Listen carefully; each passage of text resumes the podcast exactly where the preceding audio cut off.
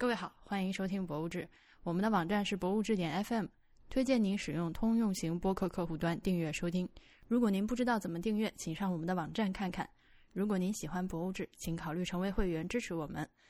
除了独享通讯，您还可以参与每月一号的抽奖活动。入会请您访问博物志点 FM 斜杠 Member。大家好，我是婉莹。大家好，我是大黄。大家好，我是小爱。首先，让我们热烈的恭喜上上期节目写来邮件说孩子即将出生的那位博物志的好朋友，他孩子出生了，恭喜你！我恭喜是不是非常的生硬？宝宝出生之后，在博物志群里面跟大家报喜，我们真的都非常非常的感动开心。就他们两口子，就是我心中有那么一点点私心，觉着孩子好像跟我有点关系。然后就是我们那个现在已经正式进入了九月，八月份还没有送完的三周年小徽章还剩那么几个。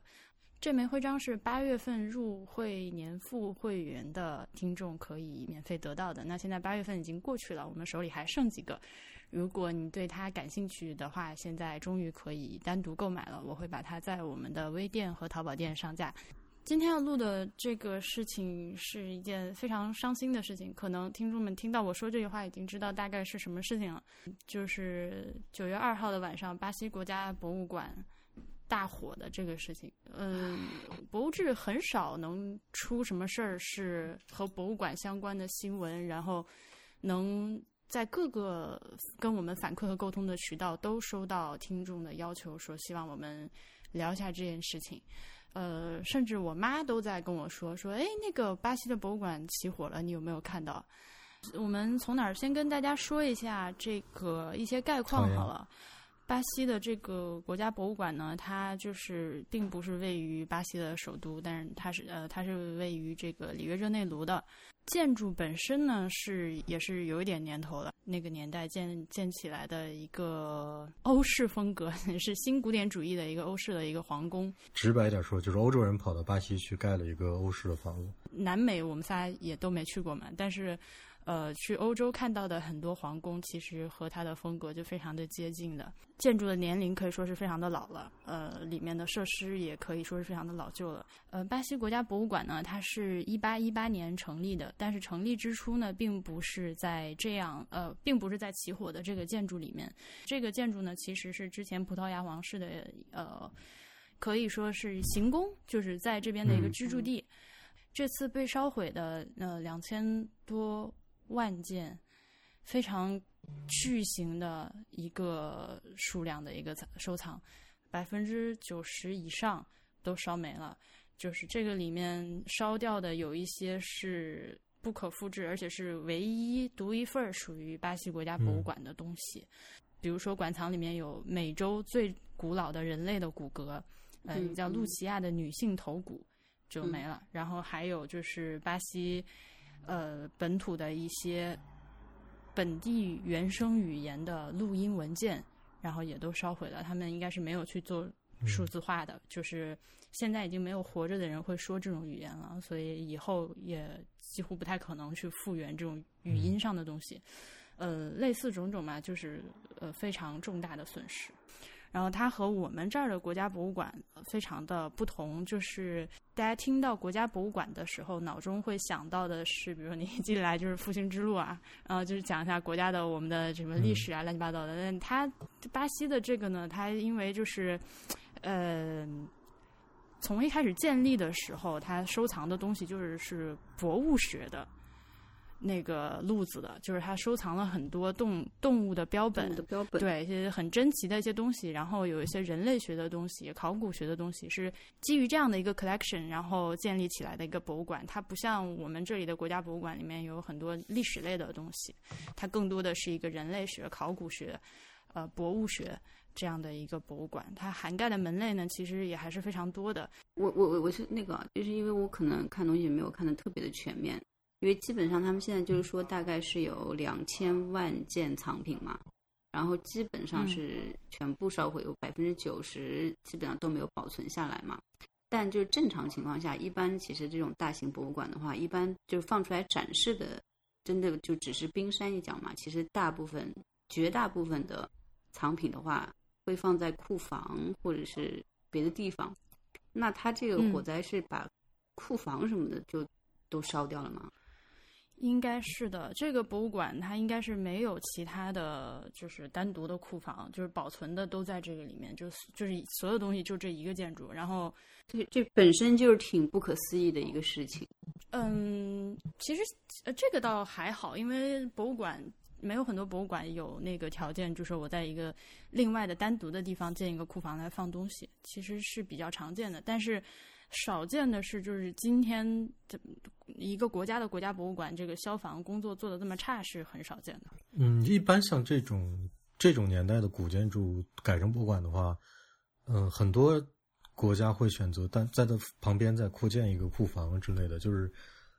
呃，你你想象一下，可能比嗯这是比较正常的选择吧。你如果是在博物馆内部处理出一个库房，或者在地下再加建开挖一个库房的话，都是比较有技术难度的。但是，嗯、因为我们不太清楚具体情况啊，就是想象一下，这个巴西这个这个国家博物馆应该是库房就在那个建筑里面，也没有向别的方向开挖，嗯也没有进行扩建。这应该是是当代人类文明史上最大的一个灾难吧。就是非战争原因造成的。因为我当时看那个楼在那儿烧，大火熊熊的样子的时候，我一开始看到新闻标题说博物馆起火，我脑中想的是，比如说像之前不是说大昭寺起火那种，就是一会儿就给嗯摁下去了的那种火势。嗯嗯嗯，我没有想到它过火面积会这么大，就是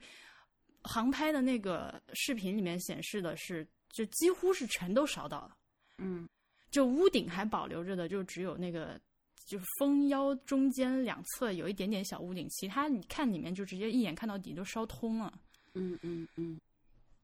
就是那种感觉很像，就我们现在你去参观什么文物古迹。呃，嗯参观什么寺庙啊、佛塔，人家跟你说啊，曾经有个什么什么很厉害的建筑在这里，哪一哪一年，呃，哪一哪一年起火没了，或者是哪一年因为打仗没了，然后你就在唏嘘，哎呀，我咋在这里没看着？标一个地标什么之类的。对，然后嗯它这个博物馆火起的，给我就有那种感觉，就是以后的人，以后的小孩子长大之后到这个地方就说，哦，以前这里有一个巴西国家博物馆，然后他在二零一八年的九月二号，一把大火彻底嗯烧没了。但我还是嗯不是很能接受，情感上、理智上都不是特别能接受，就是说你这一把火把你两千万件的藏品烧掉这个事情。二百年的成果，嗯，从一八一八年到现在，干了二百年的一个博物馆就就这样没了。因为你记得，就是当时我们在早期的时候聊过一次关于就是博物馆防防灾的这样子的一个话题嘛。我当时还特别就是讲了，就是说日本他们有发防灾手册呀什么之类的这种嘛，嗯，然后怎么应对危机的嘛。我当时印象特别深，就是他当时特别提到一个，就是说一般就是你要是放文物的话，就是会有一个呃库藏库收藏库嘛。那这个收藏库的话，其实一般会倾向于选在地下，因为它比较安全，啊防水、防虫、防霉这样子。对，然后所以所以我刚刚才会提出那样的一个问题嘛。嗯嗯，嗯因为我我以为这个算是说，比如说你做做这种文物收藏的一个类似于基本常识一样的东西。嗯，它肯定是常识，就是大家想到要去保存东西都会这么想。但是就是嗯这个事情，它核心问题在于巴西国家博物馆它没有钱，根本没有钱去建这样一个东西。呃，这个是让人最伤心痛苦的一件事情。就这件事情，就是几乎可以说是个人祸。因为目前来看，虽然说这个起火的原因还不是特别的明确，但是我看到的各项报道里面都是推测是那个电器老化、线路短路引起的起火。它这个博物馆已经穷到，就是我在 YouTube 上看见有一个人发了他自己去玩的时候拍的一个视频，就是嗯博物馆内部的一个视频，那个拍的很不专业，就是游客拍的，嗯但你可以看到一些东西，比如说这个博物馆它日常就是所有的门窗是大开的，就是没有嗯温湿度控制。嗯嗯，展厅里面。然后，呃，天花板上你能看到的只有基本的照明，是不存在喷淋系统的。嗯呃，展厅里面是放了那个就是红色那种手持灭火器，这个是嗯作为嗯他们的消防装置。然后就是这样了，是一个非嗯常嗯原始的一个状态。嗯，就是在知乎上我也看大家就是就这个着火的这个问题也也发了很多评论嘛。然后有一个人就嗯说，他其实是十几年前去过这个巴西的国立博物馆，然后呢，他后来就十三年之后再去的时候，他发现基本上是没有任何的变化的。然后嗯当时他照片里面还特别贴了一张，就是那些露出来的电线啊什么之类的，就就就直接是在外面对嗯，这样一个。他如果是十三年前去的话，现在那肯定是没什么变化，因为就是过去的这十几年，就是巴西嗯经济嗯的倒退非常非常的嗯严重。嗯嗯，呃，因为我看他们就是每年都向政府去申请资金，其实政府每年是应该有一定拨款的，然后拨款的数额其实也大概可能，嗯，我看不到一百万人民币每年就给他们用用作，比如说这个运营啊，然后修修复啊这样子的一个资金，但是就从来没有对，就即使这个钱也从来没有就是拿到过手，给到手。对对，所以后来嗯他们就在网上自己发众筹，嗯，然后就是一个国家博物馆发众筹，嗯，对对，展厅里面闹白蚁呃是对博物馆来说是极其 就是严重恐怖的事情，但是都只能靠众筹来解决。然后让人很就是唏嘘的一件事情，就是今年六月份，呃，国家说要给他们批一笔钱。我嗯。当时听那个英文的报道，我听着还嗯。挺多的，是 twenty million，呃，两千万里拉，嗯。是巴西货币是要里拉吧？是。呃，结果后来看中文的报道说，这个钱其实就是八万块钱不到人民币啊，啊，然后说这个钱是说好了十月份给到手的，然后九月份就起火了。我觉得你要就算是八万块钱给到手，你能干啥？嗯嗯，可能真的就是，就不可能进行线路改造的这么大一个建筑，就只能做一些非常基本的消防上的加强。他们的嗯工作嗯人员就是、呃，我是看到 YouTube 上有一个巴西的记者说的啊，嗯我把这个链接放下面，就是说他们馆长和他们的工作人员每天下班之前要把所有的电器关掉，嗯就是大家心所有人都知道这个有非常严重的火灾隐患，因为线路老化太厉害了，所以他们嗯。一下班所有的东西都关了。呃，但是还是就是这天晚上很不幸起火，不幸中的嗯万幸是当时里面没有人。等我我我先更更正一下，刚才那个巴西那货币叫雷亚尔，雷亚尔啊，嗯所以它虽然说是一个意外，就有很多 should would could 的那种东西，就是本来可以没这个事儿了，但凡嗯稍微有点钱，把这个消防这个事情解决一下，就可以说是一个几乎就是肯定能避免的一个问题。现在就是这样，嗯嗯，就是让嗯人极其的痛心，就是你就觉得哎呀，博物馆啊，就是就为了点儿，就是就是因为没有钱，所以就弄成这样。但是就是说，这个从建筑就是本身建筑的角度来说，因为嗯就是说现在其实新建的博物馆的这个消防的等级会会高很多嘛，因为它就是必须有有要要按照一个，其实它就是博物馆跟普通的建筑也不一样，所以博物馆应该是有博物馆自己的这个呃消防的一个标准的，然后包括，就是其实按照国内，比如说正常的国家的这种消防安全的这个要求，嗯。呃，你只要是个公共场所，都是有比较高的要求的。像这种又有一些包括文物的保护性质的，就要求更高一些。对对对对，包括就是说，它要用那种比如说耐火的一些材料啊，然后有什么疏散通道啊，然后包括就是你这个分隔怎么分隔呀什么之类的。我看包括可能还有就是说，包括面积，你一层或者是一个地方的面积不能超过多少呀什么之类的，呃，都是有规嗯定的。但是呢，就是我问题就是说，比如说像这种，其实我们之前也聊过嘛，那现在很多博物馆、美术馆其实是老建筑改造的嘛。那你本身这个建筑建筑本身它这个底子在这里，然后它的材料啊、当时的技术啊，还有以前就是比如说一些这种意识和观念还比较落后啊，所以它就是必然会存在很多问题的。那就是说，在这这个问题的话，是可以通过我不知道现在的一些手段去真的可以保证它，呃就是最最大程度的降低它的隐患。我先在大黄说之前，我先抢答，可以，强大 嗯，就是你怎么知道我要说？我刚是我们刚说了嘛，因为这个建筑它就是建筑年年代，包括它那个结构布局什么的，其实和欧洲现在很多那个老建筑啊、皇宫啊这种，嗯呃，是是几乎你就可以说一模一样，因为这房子就是欧洲人去盖的，嗯就是他们弄的那些东西。然后嗯欧洲为什么现在，比如说像卢浮宫，还是正常照常在用，各种各样的系统设备都好好的。就是嗯你如果愿意去做这个改造的话是没有问题的，而且巴西其实南美洲在这个博物馆学的发展里面，它是相对比较先进的。呃，这可能和大家平常印象不太一样，尤其是他们对新在新博物馆学这方面的这个研究是比较领先的，嗯、所以这边的博物馆，他们那边的博物馆学者呢，其实是很厉害的。就你咱说这些事儿，人家都门儿清，说就一句话，没钱。嗯嗯嗯嗯好，请大黄来展开一下。好的，但其实主要的你都说了，就是如果你想改造的话，是完全没问题的，达成你的那些什么抗震的要求、防火的要求，呃，包括防水、防潮的这些要求，呃，都是没有问题的。嗯、就是需要钱，而且老建筑改造有的时候要比你新建一个建筑需要的钱更多，因为它有很多的技术问题需要解决，比如楼梯可能老化了。但是有的建筑，因为它本身已经算是一种一一类保护建筑吧，那你想要，虽然它楼梯已经老化了，踩上去嘎吱嘎吱响，但是你你要是想改造它，把它变成完全能够承担客流量或者具有公共性质博物馆的话，它有很多法规的具体要求，比如说你得在保持这个楼梯原貌的情况下，把它嗯固定好，让它踩上去不会那样响，也不会出现呃结构上的安全问题。你去把这个东西弄好，要比你新搭一个楼梯要花费的多得多，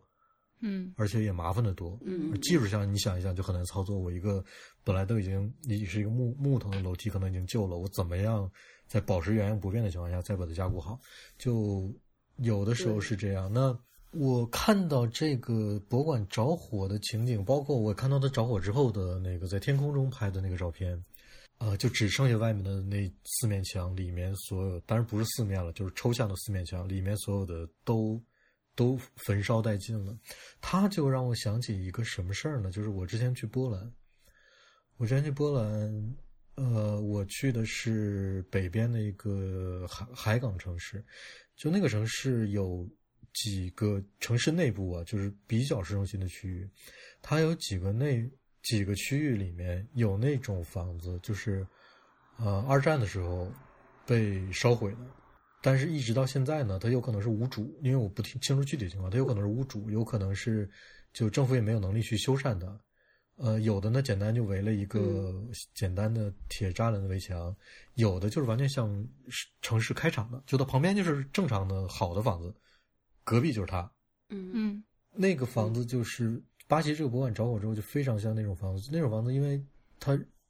经过炸弹的轰炸，然后又燃烧之后，它因为外面整个是砖石的结构，而里面的无论是楼板也好，屋顶也好，呃，所有的房间的隔墙和楼梯、门、窗这些东西全都是木结构的，所以里面的那个结构非常容易燃烧。它燃烧完了之后，里面就是空壳子。所以波兰的那些房子，我进去了之后，就是外面是一个挺好的一个墙，里面呢就是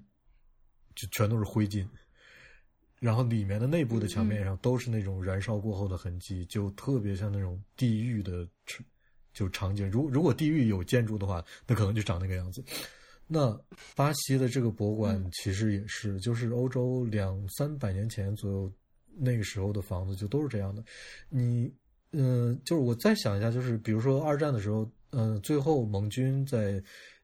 德军德军已经完全不行了，就就马上就要战争要结束那时候，轰炸德国的很多城市的时候，比如轰炸科隆、轰炸德累斯顿，它会有那样的一个情况，就是我们我们以前总是看历史的时候会读到，或者会听别人讲历史的时候会说到，就是当那个时候。盟军投下燃烧弹，什么高爆炸弹这种东西，它会把整个那个楼掏空，掏空之后，那个热气在、在那个城市里面就会由于掏空的这些楼的那个加速作用，变成一种气旋一样的东西，就就就像那个着火的龙卷风一样，就特别可怕，温度特别高。呃，其实就是跟那个巴西那个那个巴西这个博物馆燃烧后的那个情况是一样的，就是就这些楼的对就都是这种性质的。所以，这种性质的楼一旦燃烧起来是很难挽回的。如果你没有预先的准备的话，而且婉莹刚才说了，就是它里面都甚至会有白蚁这种问题。那你想一想，那糟朽的木头还被白蚁咬过，里面还是稀松的，那太好烧了。就废掉。嗯，就你给它一点火星，它它就很容易就是燃烧起来了。就为什么说这是人祸呢？就这几乎是肯定会发生的事情。早晚的事情。对，这几乎是可以在可以预料的时间内，早晚会发生这种事情。就是就是太危险了，就就就是在刀尖上的事情。所以真的，哎，反正看到那个场面，我我就觉得，哎，这和地狱的场景有什么区别呢？就就很惋惜吧。而且我觉得这种房子是我们嗯、中国人比较陌生的，就是外面是砖石结构，里面是木结构的这种房子。嗯就我们的房子完全不是这样的，尤其是建国以后盖的这些房子。就所以我们也没有嗯这样的体验，就是、所以所以我把我自己的体验给大家分享一下，就是把这几件事情串起来，就这几类建筑，就是二战时候，呃，德国被轰炸那些城市形成的那些什么火焰风暴、火焰气旋，包括呃波兰现在还遗留的一些这些建筑，包括巴西这个被燃烧的博物馆建筑，它们都是一类一类建筑，嗯就是那种类型的建筑。嗯，我当时看到那个的时候，就有那种感觉，它就像刚刚大黄描述的，它是一个从下往上进行风筒，一个烟囱，它那对对对，结构就是非就就从下往上，就是楼板一烧穿了之后，根本没有东西挡得住它。就像一个被那个风箱加热的那个那个灶一样。对对嗯就上面放上锅，你就可以烧水了，就是那种感觉。你们俩看过哈尔的移动城堡吗？我看过呀，嗯嗯，看过，他不是经常用魔法去切换这个门一打开，外面那个 portal 嘛，对吧？嗯嗯就门一开就是在一个不同的地方，然后他他站他那个站的那几座房子，其实就是像大黄刚刚说的那种，因为它也是一个战争背景的轰炸背景的电影嗯电影嘛，他就是去找那种被炸完的只剩外立面这个石头的立面和门儿还好好的房子，嗯然后他就假装自己住在里面。嗯嗯嗯，我不知道你们俩对这个细节还有没有印象？有点有的像，嗯嗯嗯，嗯，然后去抓他的人，门一打开，发现里面什么都没有。哎呀，就是这种事情怎么说呢？因为我在波兰的时候也也看到这种建筑，也是有感于说政府的无力，就是没有没有那个经济能力，然后那个人本身就是波兰现在的经济状况，每个人的人均的经济状况就是也不足以说，包括它人口的数量也不足以说，啊、大家把这房子修一修，再重新住进去人吧，他可能都没有那个人口去住，所以这个这个东西就在街边，然后你就随意就迈个步就走进去了，看到的这幅情景，那个那个感受是是是非常震撼的，而且我还是在冬天去的，就街上人还很少，就是嗯。旁边可能就有一个老大爷在遛狗，然后这个房子就是这个样子，而且你想想是现在啊，就已经多少年了呀，嗯。嗯。就几十年，当地的人就生活在这样的一个对照之下，那是什么感觉？是是挺悲哀的一件事情。而且你知道，就是这个博物馆着火了之后，它消防系统差到什么程度啊？就是离博物馆最近的消防栓都不出水。对对，从从从附近最近的湖里去搞水，就不能细想，想想就觉得特别就绝望。就是你看这个楼在你面前烧，你一点办法都没有。而且它是一个国家级的博物馆嘛，然后一个博国家级的博物馆都是这样子的一个状况的时候，你就是在想那些相对级别更低一点的那些博物馆究竟是一美术馆是一个什么样的状态，我觉得是没有办法想象，就是唇亡齿寒，就会更无力，会觉得，嗯嗯，国家没有钱，国家动乱，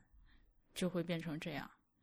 就巴西这些年的经济倒退，好像已经到了非常严重的地步。我们好像平常新闻里面对巴西关注不是很多，但是我有时候看偶尔看到一些外国的报道，是说他们已经有比较大范围的，就是老百姓吃不上饭的情况，就会不太能吃饱。嗯，日嗯常的嗯温饱开始出现了问题，就是经济嗯已经到了这个程度。那这个博物馆它其实是隶属于这个呃里约里约热内卢的大学下面，就是就等于说是由大学来运营和呃那个日常就日常的管理这样的一个机构。就其实本来你就是在清水衙门里面，就嗯遇到这种经济衰退的情况，就更没有钱，嗯，就是去勉强度日。他是好像是没有任何就没有一个正式职工。嗯嗯嗯，然后烧完了之后，第二天早上，这个好像国内的新闻没太怎么报道啊，因为它涉及到这个大家 聚众骚乱。九月三号早上就有好几百号人，呃，在那个博物馆前院儿，就是抗议示威，嗯就是就是抗议政府嘛，就是说因为这件事情，大家就是把这个锅甩到政府头上，当然很正常，就确实是因为政府不给钱，没有钱。然后到了要扔催泪瓦斯弹的程度，嗯，也要驱散了，大家都很伤心，肯定都很伤心。但是虽然说巴西的经济最近倒退也好，或者说没有什么起色也好，它现在在起码在去年国际货币基金组织统计的呃国民生产总值上，它还是排在世界第八的。它后面，它后面有加拿大，它后面有澳大利亚，加拿大和澳大利亚都在它后面。就怎么说呢？就是嗯，我们当时刚开始讨论的时候，就是我们讨论这期如果聊的话，要聊些什么的时候，我就觉得，我当时的第一反应就是，我当时也说了，就是我觉得像博物馆这种所谓的文化产业也好，或者说是上层建筑，对上层建筑，它是一个对于一个国家来说是非常非常靠后需要处理的问题。你说的直白一点，就是那我的国家的人还吃不上饭呢，我我哪有哪有钱去给博物馆保护和维维修这些东西？但是现实是，这个是一个稍微就极，你不能叫极端例子吧，就是现实就是，即使吃得上饭的话，其实整体上看的话，就博物馆的现在的这个资金的问题啊，还有人员的问题，其实也是一个就现在普遍面临的问题吧。我先举个例子哈，因为我我记得就是今年就五幺八国际博物馆日的时候，然后东京的一个电视台就做了一个相关的节目，然后我当时印象蛮深的，就是东京国立博物馆的一个研究员、学艺员，然后出来就接受采访，然后就是问现在出现的问题什么之类的，啊就问就是说你们现在觉得就比较难做的地方啊什么之类的。嗯然后呢，反正他们就是当时就是因为因为日本还是有这种相对来说比较就是就组织和机构去做一些相关的这种博物馆的研究调查。当时他们把那个全国的国立的、公立的、私立的博物馆大概有两百多家，然后就做了一个问卷，就是大家都提到一个问题，就是他们现在一是缺钱，二是缺人。然后就对于就是说他们现在藏品哈，你藏品现在状态是怎么样子的？呃，有三分之二以上的，我记得博物馆他们是他们是就是回答是说没有完全把握现在的藏品的状态。然后呢，包括就是说，那之后比如说修复或者是防止他们这个继续恶化的这样子的一个计划什么之类的，然后也是就是没有，嗯，然后但我就觉得说，哦，你那你说日本对吧嗯，？GDP 第三的这样子的一个国家，然后看上去这么的，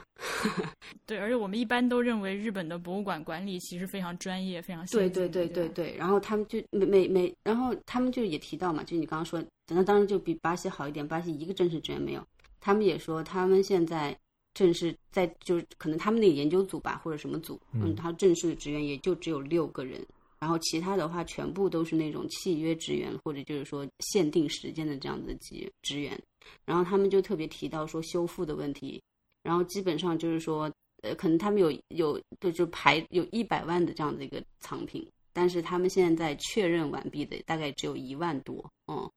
然后、嗯，对，大概就是这样子一个数字吧。反正当时就觉得，哎呀，这个事情怎么解决呢？嗯，然后包括就是，那你修复的这些技术什么的，没有人其实去继承的话，之嗯。后也还是会发生，就感觉就是一个要好像要去就是去消亡的这样的一个过程，会感觉，对，就聊这件事情，搞到后来我就非常的消沉，就是嗯。嗯，就是所有的博物馆里面所有东西，这话我们以前说过、e v e r y t h i n 嗯。g 就是一切都会消失的。对，嗯嗯嗯嗯嗯嗯，就只能是，其实其实就是一个维持。就是我们只是在嗯延延续它存在的时间而已。就是之前我我曾经有那么一两个瞬间想过一件什么事情呢？就是比如说我们现在架上的油画主要是集中在，比如十十四、十五世纪到现在，呃，可能以后不会有这么大批的油画作品了，就是画油画的人也没那么多了。那嗯，这个主要的藏品就是大概这五百五六百年的时间，它一定会在未来的某一个瞬间，或者说某一个时间段，就是全世界所有的油画都不保存不住了，就就一个集体的藏品的，就是状态的坍塌，就大家的油画都不行了，嗯都都马上就要都灰飞烟灭了。就你有时候想想这件事情是不知道很难描述那个心情，就是也不能说绝望，就是因为它是肯定会发生的一件事情。所以，所以就是，其实这也是一个很难的问题啊，因为我记得之前，嗯，在最早最早的节目里面，其实呃也提过，然后就是类似于就是说，当你一个国家其实你没有国力去保护这些藏品的时候，那这些藏品是不是还有必要待在原产国的这个事情？我当时记得你好像就说，你说这个问题对你来说也是一个，对当时的你来说是一个挺无解的问题，你不知道答案是什么样子的。嗯，对。然后那这个是这这次巴西的事情发生之后，我看 大家群里聊天的时候，也有人提到这个事情。对，提到这个事情啊，我就觉得这个想。就出了这种事情，他直接想到这里，其实是非常自然的。嗯嗯，就是这么丰富的呃藏品的遗产，放在一个其实没有能力去保护好它的人手里，那是不是还是放在老牌殖民地国家那些大型 先进的博物馆里面？我很难说，我只能说我国现在应该是可以了。中国当年被抢出去的、偷出去的、卖出去的那些东西，现在真的。以各种各样的形式能弄回来的话，现在就目前来看，中国是应该是有足够的硬件条件去接收它的，软件条件不一定，因为每个省份都有自己新建的或者正在翻新中的很高级的现代化博物馆，对吧？对，而且虽然博物馆现在哪里哪里看，嗯，对，哪里哪里看都有这种很厉害的博物馆建筑，那拿回来至少你说我做个储藏是没问题的，但是。我们这里有没有足够的专业的这个研究人员？有没有这种包括你刚刚说的，像对这个展品进行整理、呃信息的统计归纳这方面的技术？我觉得还很难讲。所以就是，其实是我们刚才说那件事情，就是一个国家的，就他要做的适应的顺序的问题。博物馆事业因为是非常靠后的，所以当。这这个世界上最好的博物馆都在那些经济搞建设、一心一意谋发展。对，这现在我们发现，这个世界上最好的、最完善的各种软硬件最好的博物馆，都是在那些经济最发达的地区，因为他们经济足够发达，大多数的民生问题都解决了，基本问题都解决了啊。小矛盾我们再说，但是这个时候他才能够说。我再把博物馆做好，所以博物馆似乎是整个精神文明建设可以抓一抓。对，这似乎是一个，比如说我们把一个国家想成一个球，这这个博物馆似乎是这个在表面的东西，就是它是比较脆弱的。如果这个国家出现问题的话，可能首先倒霉的还是博物馆。就就这，反正这是一件挺从哪儿先裁钱呢？对，所以反正这是一件挺没有没有办法的事情。对，挺的挺无解的一件事情。就呃，对，就为什么说当年。在反法西斯战争前后阶段，转移故宫的文物是一件非常神奇的事情呢。就是你你现在反过来说，你再说呃，某党派要保持自己的正统性也好，他有自己的那种各种各样的理由也好，但是他这件事情确实是做了，就是在那么样一个呃危机的时候，在那样一个生死关头，我要先把能够。代表我们自己这个文化的核心的东西转移到安全地方，就这，就这是很了不起的一件事情。我，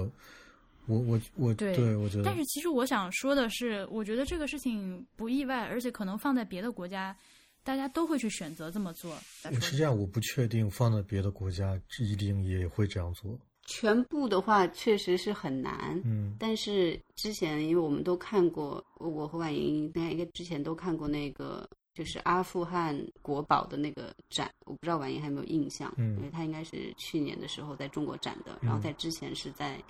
日本展的，然后他就是在战乱当中，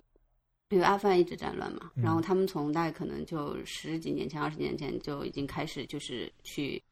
从上世纪八十年代开始，嗯。然后就开始就是保护文物，而且还发生了很多很可歌可泣的事情。很多专家呀，然后什么博物馆的负责人呐，然后为了就是保护就是国家的这些宝藏什么的，然后献出生命什么之类的。然后当时他们藏了很多东西，然后在呃大概可能前前前十年，慢慢就是阿富汗有一些稳定的时候，嗯。然后他们就把这些文物全部都运出了国。然后呢，嗯，我当时看的那那一批。就是文物的话，就是从战火中就是幸存下来的一些，然后因为保存的真的还特别好，然后后来就开始巡展，嗯，然后巡了很多国家，巡了十年吧，然后巡到日本，然后巡到中国，然后后来发现一件特别好玩的事情是，嗯，他们这个其实目前阿富汗是没有这个环境再去保保存这些文物的嘛，嗯，所以他们就一直在各个在世界巡展。然后呢，巡了一圈之后的话，已经没有地方可以再接受了，嗯所以他们就后来来了中国之后就没有走，一直在中国的各个城市在展。但是其实我也不知道，就是那把在中国转完之后的话，这批文物还会怎么样？对嗯，但是你看有一个什么样的区别呢？就是你看阿富汗也好，中国也好，嗯、我们嗯是文化古国，文明古国，就是对文明古国，就我们对自己文明的那个重视程度，而且我们的对文明的那个重视的共识是非常明确的。嗯，嗯就我们就天然的会想到这些事情，就是啊，要不我们老祖宗东西保存好，要转移走，就是我们真的会天然想这些。我觉得不是所有的国家都会这样。那塔利班肯定不会这么想。我是倾向于就是人类大的方向上来说会有这个共识，然后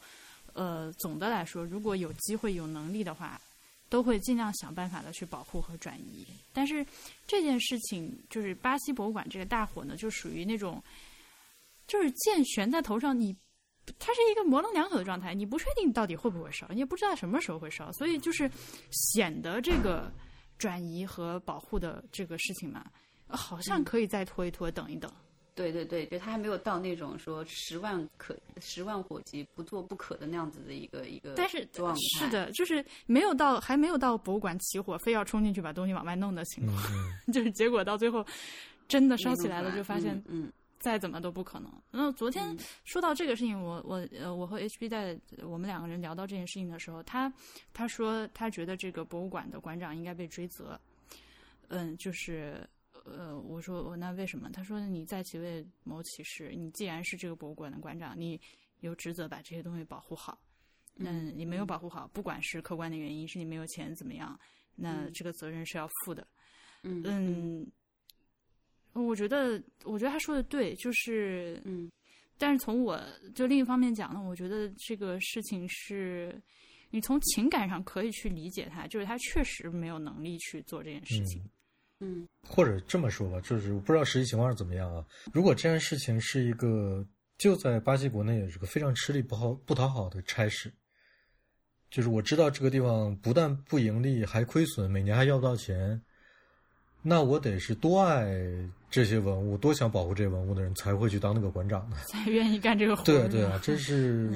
对也就是这样挺子的。就就是就悲哀，这件事情整个从里到外就就是一件很悲哀的事情。但是波比说的很有道理的一点是，呃，这个博物馆这个状况已经很多年了，嗯嗯它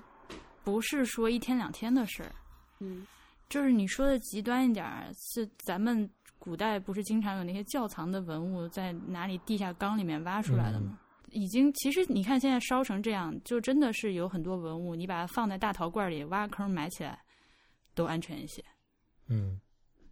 但是就是说没有，就是事情没有发展到，就是好像还可以，就是总看起来总让人觉得好像可以再等一等，所以就没有人去做这件事情。但我我我我现在觉得啊，就是就一个展馆有时候拥有太多的展品，其实并不是一件好事。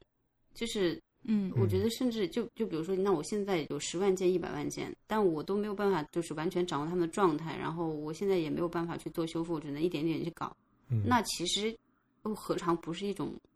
你浪费你这个思路非常非常的有意思，非常对。就嗯德国现在的，尤其对古代艺术、古代文化的这些东西的保护和馆藏，就是这样一个思路，就是我都要专精。比如埃及的就放在嗯埃及博物馆里面，呃，亚亚洲的我就整整个就放在亚洲博物馆里面，然后每一个博物馆都没有就没有那种巨大的像我们的国博那样的那样的博物馆，就综合性的已经越来越少了。嗯大多数都是专精的，就你要看什么就到什就之。后就是对从专业程度上来说的话，应该就是之后把它推到那种小精专的这样子的一个一个模式。这样的话，你的那个循环也是好的。我我我专门研究这这某一领域的，比如研究就是研究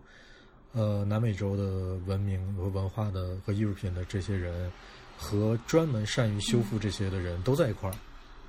然后我们每一轮的展览的思路呢，也都一直可以延续，就这就这是很好的。你你你想象一下，就是一个巨大的、庞大的，每一个文化都有的一个博物馆，和大家都分开的，各自都把自己的那那件事情做好的，这分成不同的小博物馆，肯定是后面那个思路会更然后清晰，然后然后把这个把这个整个的系统和网络建立起来的话，那其实大家可以之后有有互动有交流。嗯那现在这么多地方，就是就我们经常就看特展嘛，其实我觉得就用这种方式做的话，其实反而更好。嗯，那你用做特去做做一些就是专门的这种。你常设展可以就是是是你这样子一个专业类的东西，然后你做特展的时候，你可以去联合，然后去去去多弄一些就是多样性的东西，然后让大家可能一次性可以看到很多什么之类的。我觉得这些都是有方法可循的嘛。但是说回来，问题不就是巴西政府没钱？就你也不要把原来的这个巴西国家博物馆看成一个博物馆了，就就把它比作一个仓库吧。嗯，嗯就是把所有的东西集中在一块儿，我都就集中在一个建筑里面，嗯我都维持不了，我都无法保证它的完整性，嗯更别提我要再把它变成好多个博物馆。就这真的是一个，嗯我得嗯就还是回到刚才说的，就是我得这国家得多发达，我才能够有余力去做这些事情做这个。事情。结果后来他们就是是是是哪里转 Twitter 还就是 Wiki 吧，然后当时当时就有发消息就说，如果大家手头上有嗯。你之前去这个博物馆 对拍的照片呐、影像什么的，你要发给我们。嗯，这这也是一个挺好玩的事情。这又提到，但我想的，因为我们最近都总是提博物馆拍照的事情嘛，对不对？呃，能拍不能拍的什么的。这个博物馆能拍照，对，那其实是不是现在反而去，我不知道，就多拍照吗？更开放一些这种，对，多拍照或者 集体记忆是吧？这种就这真的，他们现在收集这个东西真的就是集体记忆，就是对对，集体就是说你当发生了这个事情，在这个这个场合下去想照相这件事情，去拍照这件事情，反而就是拍照是有一个积极的意义在这里的。这种正确的做法其实应该是，呃，划重点在有钱的前提下，嗯由博物馆自己来做这个对馆藏的数字化嗯和远程备份。就你不能只在本地服务器上有，你还得在远程有备份，不然的话，像这种就一烧就一了百了。那其实收集大家的这些照片呢，我觉得更多的是一个纪念性的不得已而为之和一个嗯、就是退而求其次的办法，因为你没有，如果说很多东西没有那个官方的呃详尽的这个信息的话，那只你只能用这种办法，没有别的办法了。现在你很多，比如说做研究或者什么之类的话，如果有这个数字化的东西的话，可能对于一些展品的这种，你就不用再去动它了，或者也不用去挪它了，或者什么之类的。其实就本身对于它的这个收藏，嗯，也是有好处的。然后再想到就是说，如果一旦发生这种不可逆的损害的时候，起码它还有一定的这个价值。我们节目的气氛就是非常少，就是如此沉重，我感觉。一般一般都是在我们聊了二十分钟不能播出的内容之后，气氛会变成这样。但我觉得这个事情的话，那那现在它显然已经是不可不可逆的了，没有办法。但是我觉得这算是一个很好的警示的作用吧。嗯，我觉得就是这件事情发生之后的话，我相信应该世界各地的博物馆他们都会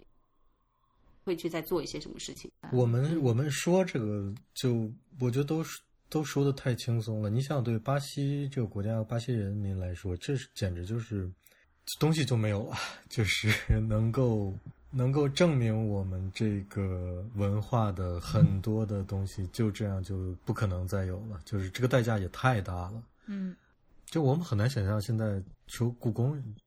一把火给烧掉了，里面东西都没了，这简直就怎么说呢？这事儿。相对相对来说不太可能像是不太可能啊，就是但是这就是举例子嘛，对比一下嘛，就是对我觉得对巴西巴西人的感觉就是这样的，嗯，然后他其实又是因为之前的，竟然是因为钱不够，嗯，这就是一这这就真的是政府不作为，我觉得很很多巴西人都会说，那你钱不够，你早说，我把我的钱捐你捐给你一点之类的，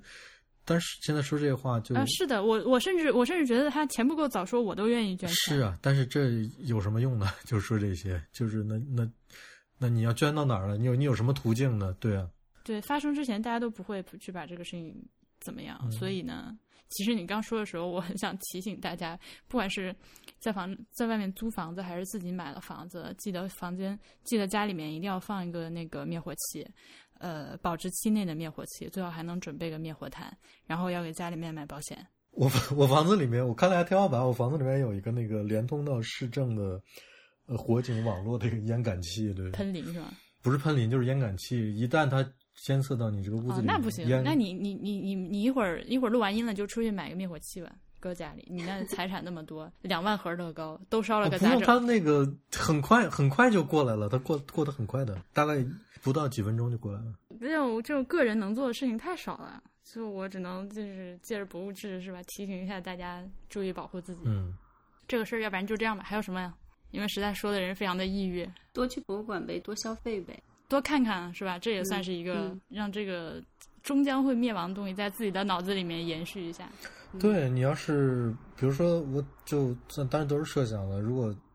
去参观的人多起来的话，可能政府也会相对来讲比较重视。就我们这个公共设施有这么大的客流量，然后大家对它这么感兴趣，再比如说，如果国外的参观的游客多的话，他还会觉得啊，这个是是我们文化对外的一种拉动经济，对对对，宣传或者文或者单纯就是文化本身的宣传，他也可能更重视。就这个这个事情的本身就是就是不重视，就就嗯就没重视起来。刚那个小爱还提到阿富汗啊，就是这个博物馆烧完了之后，现场的那个视频，呃，拍进去就感觉特别像之前那些阿富汗的博物馆被毁了、被烧了之后那个样子，很像很像那种心酸、鼻子一酸的感觉。然后尤其是我看到它那个入口门厅里面有块大陨石，哎，那个真的是另外大陨石，因为就是我之前体验那个 YouTube 上的那个游客自己去拍的的时候。呃，他们全家人进去了，然后他还鼓励自己孩子说：“摸摸摸摸，这个大家都来摸摸这个大陨石，这是从外太空来的，可厉害了什么的。”然后哦，整个门厅里面烧的就剩这个陨石还在了。这块石头应该对，应该会变成巴西的国宝级的文物了。经过这件事情，纪念碑之类的。对对对对，我开始都直接看泪目。这不就是什么都什么都没了，最后剩下的只是石头吗？这不三体吗？三体最后是的，又又三体，我就知道。行行行，这个事儿翻篇了。那个，我们我们聊点开心的事情吧。也好像有个有个好玩的事情要说。哎，还有一个不开心的事情是什么？就是我发现那个什么新闻来着？那个洗了我们博物志的稿，然后还一副 对对对，那天我发现的，就是把博物志之前就到底什么是博物馆那个节目内容整理。整理成了一个文字提纲，然后自己到网上搜点图配一配，发了一篇稿子，然后下面还假模假式的写了一篇本文部分内容摘自博物志博客。妈的，连个链接都不给老子链！对，说怨念是不给链接。然后最可气的，你知道是什么吗？就是我们今天在节目里说了这个事儿，嗯，按照我一般的尿性，我还得在我们的 show notes 里面把他这个抄袭我的链接给他链上。嗯。对啊，一定要一定要负伤啊！你说气不气人？其实我在发这个这个这篇文章之前，我其实从来没有想过，就是我们的这个 这么水的播客内容 也会被洗稿是吗？对，就是播客的内容，这种这种说出来的东西，然后再被洗成稿子的这个事情，我之前在我的脑子里面其实是没有的。嗯，之前太医来了，不就很多人经常问他们太医们出不出文字版？哦，你看，其实还是可以出文字版。对对，我我我就是我们本来以为我们已经是那个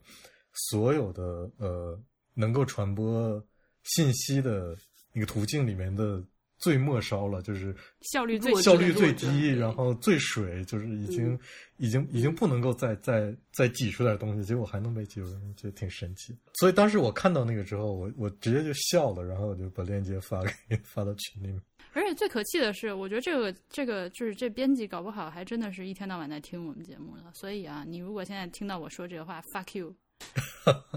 不要再听了，不给你听，讨厌你。小艾老师当时还说：“哎，他他还提了不是那个取自摘自博物志，这不是挺好吗？”他在底下还标出处了，我觉得挺好的。要求好低哦，真是跟你做朋友真是容易，你太会聊。然后还有一个事儿是非常有意思的，虽然和博物馆没关系，但是很想提一下的是，呃，就是九月二号那天，就是除了这个事儿之外，还有一个新闻也是刷了我的屏的，是呃，教育部发了个文儿，要求全国的这个小学生要在家长的陪同下，在九月一号八点晚上八点钟，一起全家人围坐在电视机前观看一个叫做《开学第一课》的节目。为什么呀？然后就 我我也我 我要是知道为什么，我就不那个什么了，就很奇怪，你知道吗？就是中央电视台做了一个节啊，就是所有的所有的符合九年义务教育的学生是吗？就不包括高中是吗？呃，对，就是这么一个事儿。是什么内容啊？具体？等会儿我不管你是什么内容，电视节目怎么能要求就是？由教育部发文，你知道吗？行政命令 层层传达到各地教委、各个学校、各个班主任，然后在微信群里面。然后你带了孩子看还不算完，还得上传，就是所有的同学啊，老师在群里面艾特所有家长，要拍一张你和你们家孩子看这个电视的那一张照片。完，第二天孩子来天还得写开学第一课观后感。我就问你老不老 火？这，对对对，这这是行为艺术。他是那个，我刚刚在维基上看了一下，节目采用全场互动的方式模拟学校的课堂，嗯，然后呃，我看进嗯，目的还是对学生进行教育，特别是进行爱国主义、爱党教育。后来就美国的《纽约时报》就 写文章呵，然后反正大概类似于就是，反正就是这种什么洗脑啊，又是什么后退呀、什么之类的东西吧。是反正魔幻现实主义又添一个新的力作。哎，我不知道，就是 凡凡这事儿凡是听到这种事情啊，就是我我总想到一个基啊础问题，就是你为什么觉得我家有电视呢？哎，就是有很多的那个，现在好多人家里没电视，然后就是在那个 iPad、手机上什么都，反正就是要看的。对啊，就是你，你家没电视，你家总有网吧？这是老师的默那我认。为我我没网你家没有。电视，你就隔壁邻居家看呀。它就像是博物馆里出现的二维码似的。对，你就为什么预设我们都会有一个手机？你知道为什么要把你摁住吗？因为后面有更精彩的事情。就是这个这个事情点，如果说只有这个事儿就完了你。说吧。他第二个厉害的事情呢是八点钟说好的八点钟放哈，然后前面放了十三分钟的广告，然后从八点十四分开始这个节目才开始放。哎，他这广告是什么广告？这种节目怎么还会有广告呢？你看，我这教育部收了多少钱？然后教育部后来说，这个广告钱没落着我们手里，都是中央电视台收的，是什么广告啊？就是一些什么是普通的步步高点读机哪里不会点哪里哦。是普通的商业广告是嗯，吗妈？妈再也不用担心我的，对，就是商业广告啊，就是这种学习类的，哦，还有什么喂，类似啊，喂是喂是什么？喂是那个什么某天才电话手表吗，这 小朋友都要搞一个的，就随时随时和那个呃那个家长联系。就是不，小孩现在都不用手机，都整个整个手表，唉，反正就类似啊，就是这种专门针对小孩就是学习类的啊，还有这种所以小孩所以就这种不不，他如果只是单纯的是学习类的，其实我觉得还好，因为我刚刚想说，这个节目已经做了十年了，从二零零八年开始到二零一八年，它一年一个主题。就，你看啊，第一年知识守护生命是当时因为有汶川地震，嗯然后所以就还正常一点。之后就变成我爱你中国，我的梦，中国梦，幸福在哪里？美在你身边，乘着梦想的翅膀，父母教会我英雄不朽，先辈的旗帜，中华骄傲，和今年的创造向未来。哦，你你这个这个你读的这个就很像那个，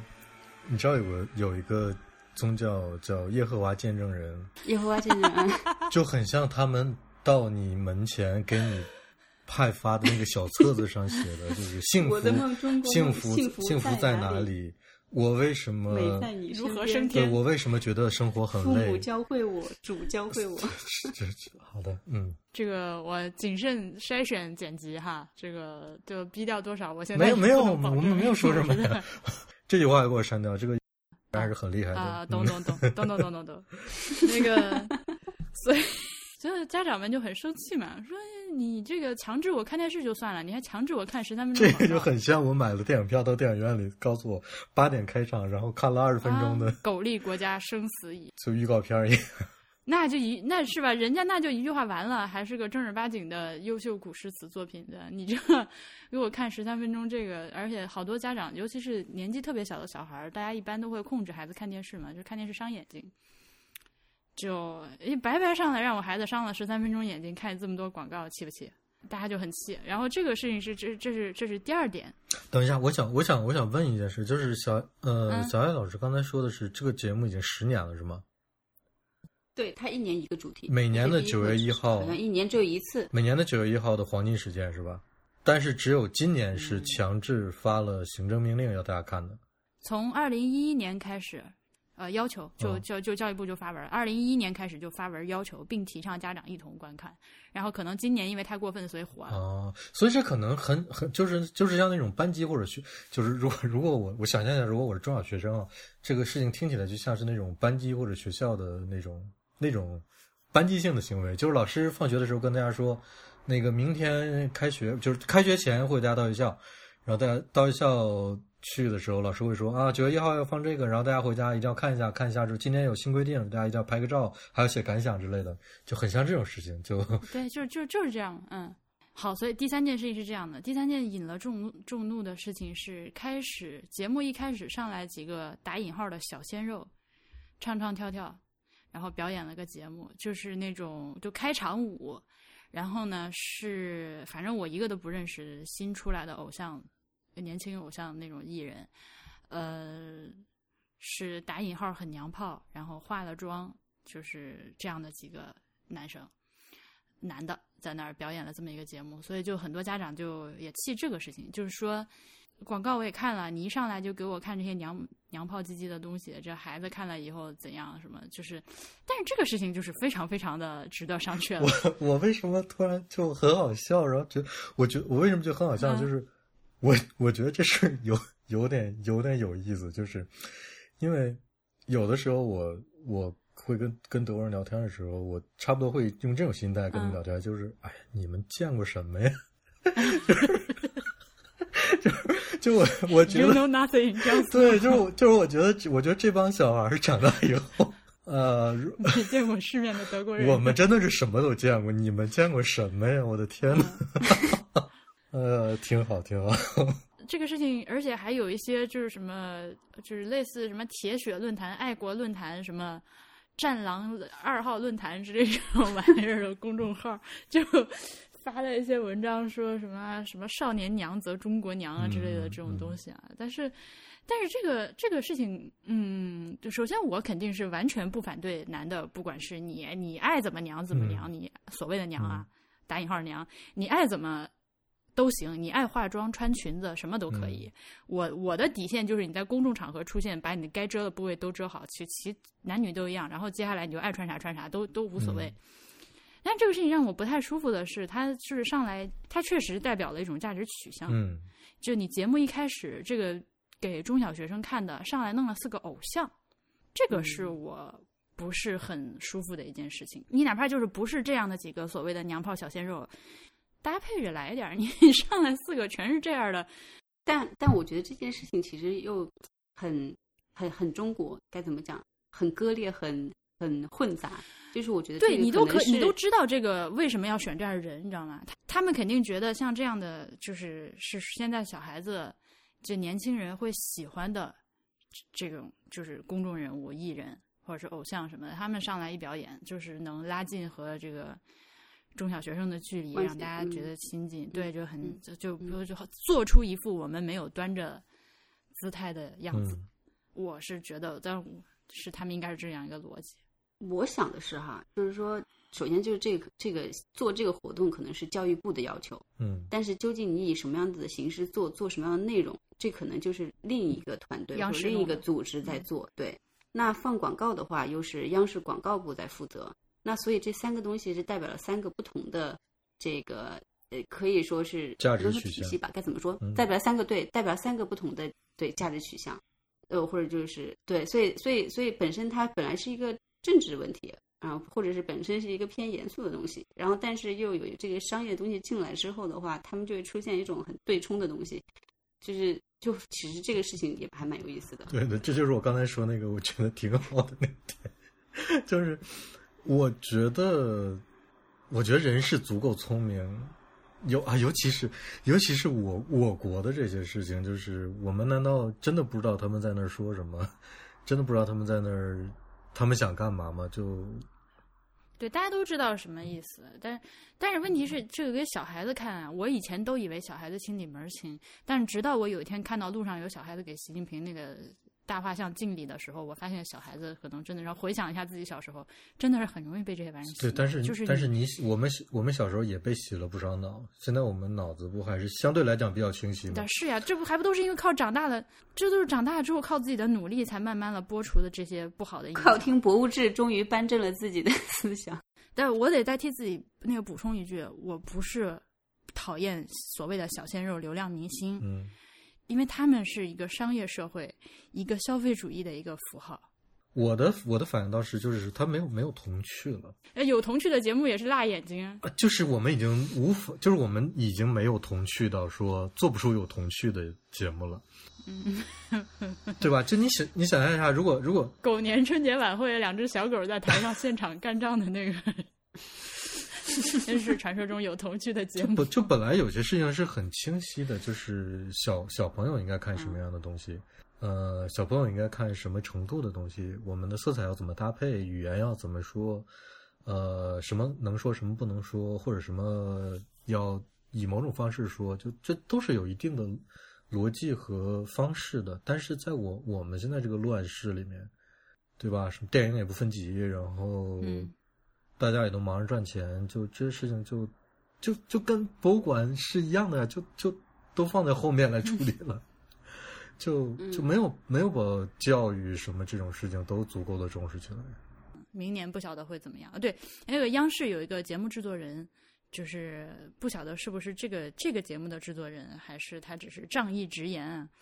因为这个节目出来之后，被这个全国网友骂的不行，然后这个女的她就发了一条微博，那意思大概就是说，你们这些人啊，就是不要在这儿瞎批评、瞎评论，你们懂啥呀？你们这些家长就是没有耐心、没有爱心的。如果真正好的家长，怎么会抱怨十看十三分钟的广告长？十三分钟很长吗？你们就应该，呃，趁这十三分钟的时间，呃，那个好好享受亲子时光，什么乱七八糟的。呃，他就这个意思，然后说什么真正优秀的人是不会瞎抱怨的。然后我当时看到这一条的时候，好，这个这个编导你也是火了，哎你但是对，但是你看这个事情引起这么大轩然大波，大家都在骂他，那这不是好事儿吗？因为他就蠢到已经突破底线了，所以就是如那如果说这这个东西播完之后，大家都没有什么反应，就平静的度过了 这个时间段，第二天大家那个该叫什么叫什么，该写感想写感想，这不是更可怕吗？就不是换了我是家长，我也生气。我上一天班累得要死，但是我闹带了我上班啊，我也不上班。但如果我是一个上了一天班累得要死的家长，回来干这种屁事，你说我还不能在微博上骂两句吗？呃，前几天有一天有一天我和几个朋友一起吃饭啊，就是他们大家一起聊到这个生孩子的问题啊、包括小孩上学的问题。就是我不知道现在的中小学里面还要不要求每节课上课之前全体起立，老师好鞠躬。你们那时候有吗？反正我小时候是有这个规矩的。对，就是老师上课铃儿打了，老师进来，老师进来之后，班长啊起立，所有人起来，老师好，然后老师说同学们好，班长说坐下啊，就是每节课都有这么一个仪式。有啊，我们聊到这个事情的时候，我就我当时想的是啊，如果说我有孩子，他在就是中国上学，然后他上的学校有这么一个仪式的话，就是虽然我自己心里面觉得这种东西都挺 bullshit 的，就是这个老师啊，这个什么水平、什么人品还不一定呢，嗯还不可，说不定根本不值得咱们家孩子给他每天鞠躬。嗯但是呢，他既然在这儿上学，然后又有这样一个就是比较积极正面的一个仪式，那我还是会违心的跟孩子说，这个事情你得弄。嗯，你得和大家一起跟老师鞠躬，因为你要尊重老师。但是啊，如果说到时候等孩子上学的时候，一天都是像这种什么开学第一课这种屌事情，不是给你找了一个又可以不生孩子的理由吧？你应该应该给他应该给教育部写信，这个对就是鼓励生二胎没有正面影响，应该撤掉节目什么的。我我想问一件事情啊，就是如果他这个事情，嗯就是这个片子弄得好呢，嗯，OK，我知道你的意思了，嗯就是我依然不觉得有任何一个机构，任何一个是不管你是老师还是教育部，你凭什么管我在家几点钟干什么，跟我孩子一块儿对，我觉得我觉得点是没有任何人可以。对这个节目的好坏是另外一件事情啊，但是可能更重要的点是这嗯个。这几个点都挺重要的，包括什么骂小鲜肉的。但是我你说的这个事情我懂，嗯但是如果说他这个节目真的做得很好的话，他，你想，如果这个节目做得很好，然后没有人强制要求你看，他就是很神秘的，每每每年的九月一号的某一个时间段，在央视里某一个台，在某一个时间段播两个小时的，做的特别好的，每年就一集的这个节目，它可能会变成一个传奇，然后就完全会走向另一个 另一个方向，也没有人逼你看，但是就是做的很好，而且每年就播一次，就这个时间点。嗯每一集都不一样。因为如果这种节目是，比如说告诉小朋友，就比如如果假设啊，如果他是只是针对小学生的，甚至他就只是针对马上就要入学的小朋友的，他告诉你学校是什么、怎么回事儿，老师是怎么回事儿，就非常用那种非常好的方式啊，告诉你老师怎么回事儿，嗯同学们之间的相处是一件什么事情。然后上课是怎么回事儿？你、嗯你老师进了教室会发生些什么？作业是什么东西？就如果他跟你讲这些呢，用一种非常好的方式，所以说你这样的人才就不可能去当电视节目制作人啊。因为我做节目没人看是吧？不是你说这东西特别难做，因为他们现在做的那些东西啊，看着是一群人累的要死，嗯做出一些节目，其实是因为不走心，所以很容易做的。换我我也能做，这话我就撂这儿了。但是像你说的那种东西，是换我我做不来的，因为它要求非常的高，嗯就很难做的东西。我我不会做总结，就这样。好的，拜拜。拜拜。啊，这样吗？那所以我们三个人就是既没有去过美国，不会开车，之后就有又有一个新的发现，就是都不会游泳，是吗？旱鸭是吧？是的吧？嗯，就不都是喜欢呐。也没有喜不喜欢吧，就是不具备这种生存技能。但其实我爸游泳特别好，然后我爸爸小时候的时候就带着我和我弟弟逼我们嗯游，但是还是没游会。他是可以那种，他是可以去玄武湖冬泳的那种类型。哦，哇，呃，玄武湖现在都不让游泳了哈。对啊，反正他们就但有好多河了，大家都去 攀比，老年人的攀比。大黄是是家里没有游泳的习传统和习惯，这样吗？没有，不，你们那儿从小想游泳是，也就可能一年的窗口期在江里面就那么两天，然后其他时间就得去游泳池了。我喜我记得我小时候还学过游泳，是在那种大学是是哈哈工大的体育馆里吧，还是之类，反正之类的地方。对，为什么哈尔滨工业大学那个简称要叫哈工大？就你叫哈工大嘛，但是我要是就提起来的话，我可能就自自动就回到那个哈尔滨方言的那个语境里面去，就就读成哈了。哎，但是“哈”这个词是多音字，哎，它读名字的时候是读“哈是呀，那如果这么说的话，哈尔滨岂不是应该念哈尔滨？”，有可能如果他是的，有其实是有各种说法的，就是对于这个名字的来历和该怎么读，有好几种说法，都各执一词吧。嗯，不过呢，“哈”听起来轻快可爱一些，“哈”呢就听起来敦厚憨厚一些对，。卡卡听起来哈听起来就比较土。嗯，我我但我现在说这个话很有可能就接下来打脸打得很厉害，就是，呃，因为我我自己之前一直就是怕，我特别胆小，我就怕水，然后再加上去的泳池，要不然就不干净，要不然人特别多，所以一直无法放开了，就是那么游。嗯、昨天到今天很幸运住的这个地方泳池就没有人，所以就有机会我自己在里面能扑腾个一个一个多小时，将近两个小时这样。然后一开始是拿了个浮力板儿，然后 A 四纸大小的一个泡沫板儿抓在手里，在那儿扑腾。然后今天到了下午，扑腾到最末尾的时候，终于可以撒开手自己在里面游两下了。虽然还不会换气，所以就还不能算会游了，但是那种欣喜的感觉，就是那种就是自己什么都不服，漂在水里不会吓到立刻吓死的那种感觉，真的非常好。恭喜。不过恭喜婉就莹老师又解解锁了估计你回。到一个那样的游泳 环境的话，你可能又突然又不会了。